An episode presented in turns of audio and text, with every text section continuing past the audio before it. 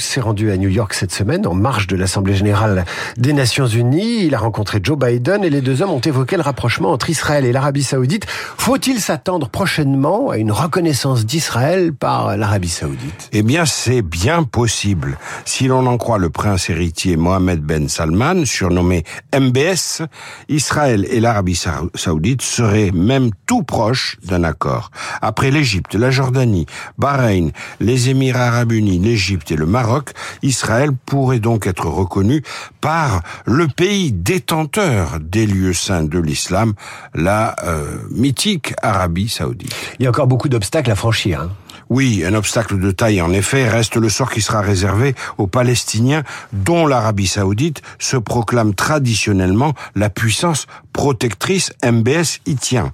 Or, le prince, E. Mohamed Ben Salman, a préparé le terrain.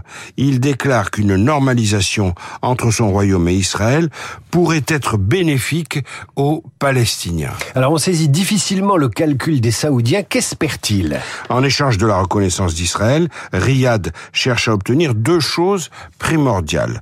D'abord, l'isolement complet de l'Iran chiite, ennemi juré de la monarchie saoudienne sunnite.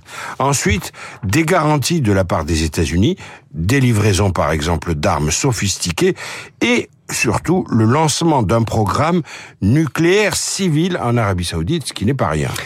Comment un État juif chrétien, dont le gouvernement penche toujours plus à droite en faveur des religieux radicaux, peut-il se rapprocher des États arabes? Excellente question, David. L'extrême droite israélienne, elle, est sur ses gardes.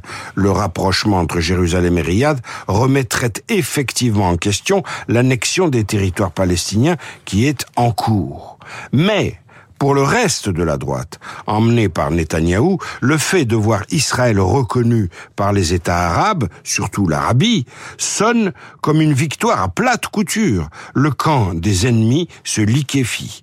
Il y a aussi l'idée que la normalisation avec Riyad va exaspérer le Hamas à Gaza, va le radicaliser davantage encore, ce qui contribuerait à discréditer irréversiblement la cause palestinienne.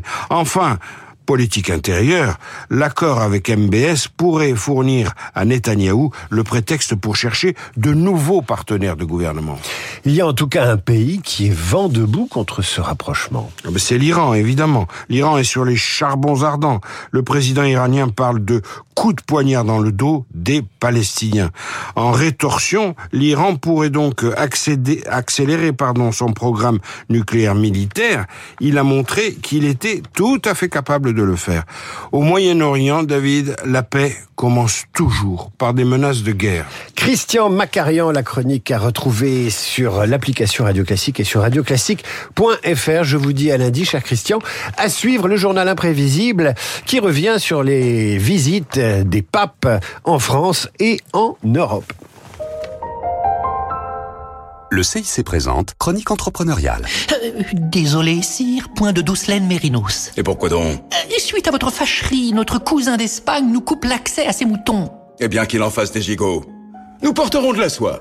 Parce qu'on ne gère pas une entreprise aujourd'hui comme on l'a gérée hier et qu'il est devenu plus compliqué de s'approvisionner, le CIC propose Solutions Internationales CIC, un réseau d'experts locaux pour vous aider dans la recherche de partenaires fiables à l'international. C'est ça, construire pour que le